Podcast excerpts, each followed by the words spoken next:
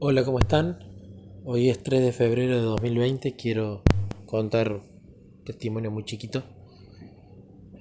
Bueno, en el testimonio anterior yo había contado que había un libro que no había manera que consiga. Intentaba por todos los medios posibles de conseguirlo. Los envíos no llegaban, me devolvían la plata, me lo mandaban de nuevo.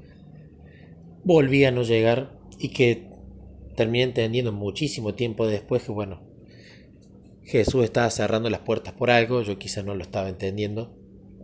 Y me lo terminé regalando para mi cumpleaños y bueno, ya lo terminé de leer, fue un libro maravilloso, respondió muchas de mis preguntas y tiene un montón de información importante. Pero ¿qué pasó? Yo ya iba llegando al final del libro y por mi misma ansiedad, yo siempre que estoy terminando un libro ya estoy buscando el otro para leer. Pero esta vez no quise hacer eso. Y además yo quiero que sea Jesús el maestro que te dice, bueno, ahora tenés que seguir con tal cosa. No elegís vos, elige tu maestro, porque vos sos el alumno, vos estás aprendiendo. Entonces, no voy a agarrar un libro de física cuántica si yo todavía no sé la física básica, porque me voy a frustrar, no va a servir y lo voy a desechar el libro.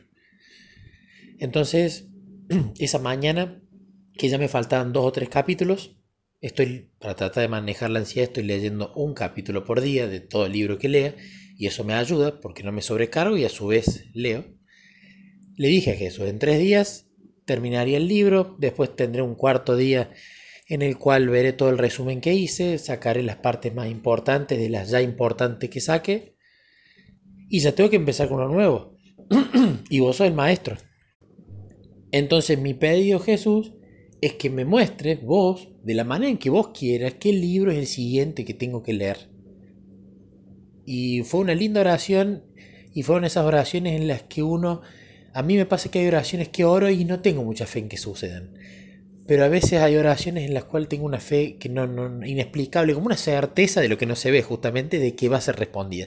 Y con esta me pasó eso. Entonces, pasó esa mañana y que pasó al mediodía me escribe Dani Muñoz. Y Dani me dijo, Nico, estuve pensando en vos o me acordé de vos por una frase de un libro y me mandó la imagen del libro.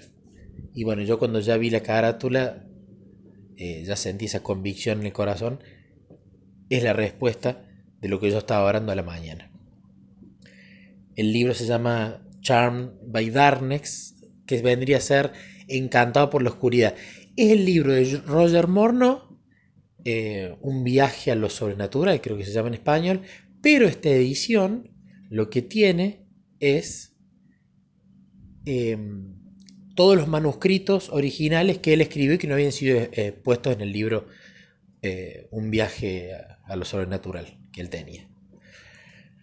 Lo empecé a leer ya hace dos días. Ese era el testimonio, ¿no?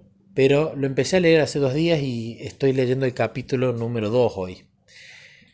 Y en el capítulo número 2 también pasó algo muy lindo y ahora entiendo por qué Jesús quería que lea esto. En el capítulo 2, yo no sé si está en el original, creo que no. En el capítulo número 2 habla Roger Morneau que, resumiendo, casi lo mata una máquina de molino. Que él se arriesgó, se metió en un lugar donde no tenía que meterse, en un sótano, y un engranaje de molino casi lo mata. Fue una gran historia en el pueblo porque la persona que fue a reparar esa máquina de molino en la que Roger quedó atrapado le dijo, no hay posibilidad alguna que vos hayas quedado atrapado acá y esto mínimamente no te haya matado desgarrándote las costillas. Entonces fue muy popular porque todos los granjeros iban para que les cuenten la historia del niño que lo había salvado Dios de, ese, de esa máquina. ¿no? Y lo único que le pasó a Roger fue que le arrancó la piel de una mano, casi se la tuvieron que amputar, bueno, gracias a Dios no se la amputaron, y él se salvó la vida. Y él sintió que Dios ahí le había en cierta forma hablado y dicho, mira, te tengo en cuenta, mira, tengo una tarea para vos. Mira, yo estuve antes de que vos incluso creyeras en mí. Y a mí se me vino a la mente algo que pasó hace muchísimos años, que yo lo recuerdo porque es un em, episodio que tiene la misma edad de mi hijo.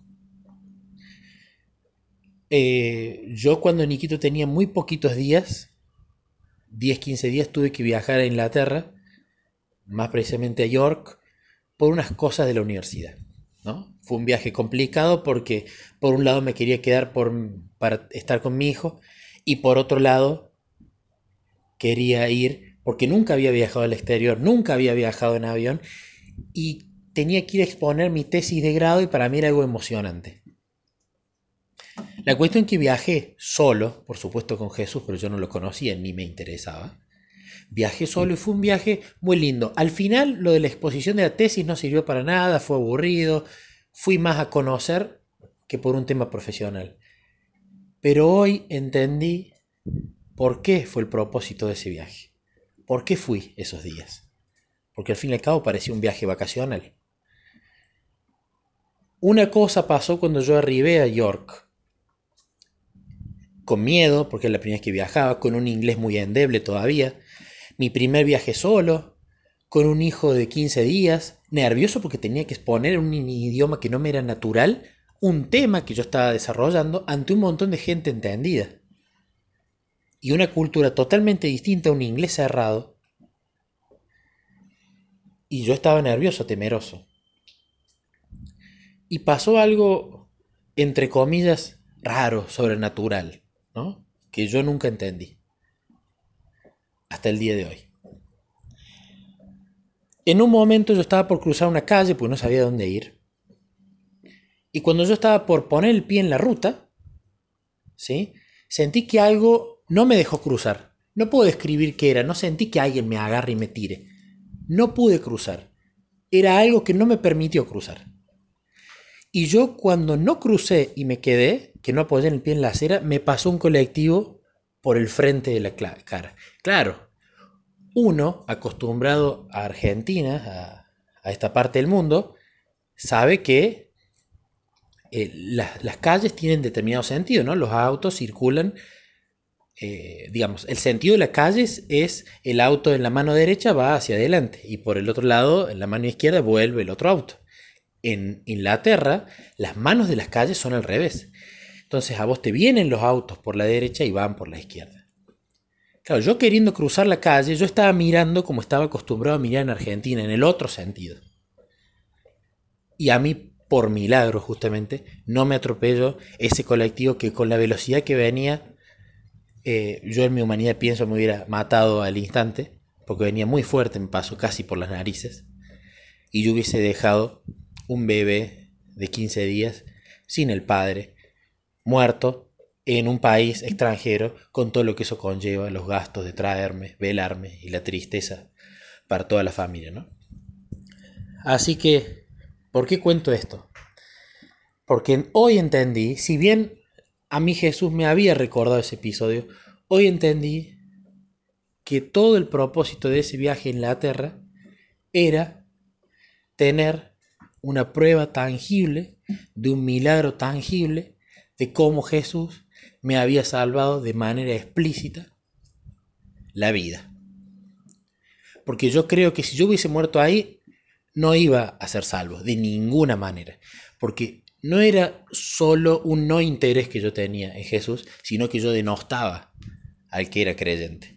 Claramente no estaba salvo.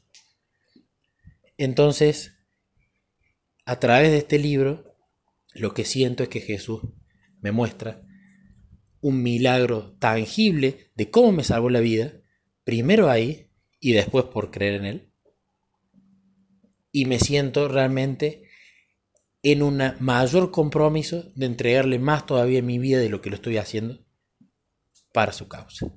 Así que bueno, quería contar estos dos pequeños testimonios intercalados en el mismo audio. Bendiciones.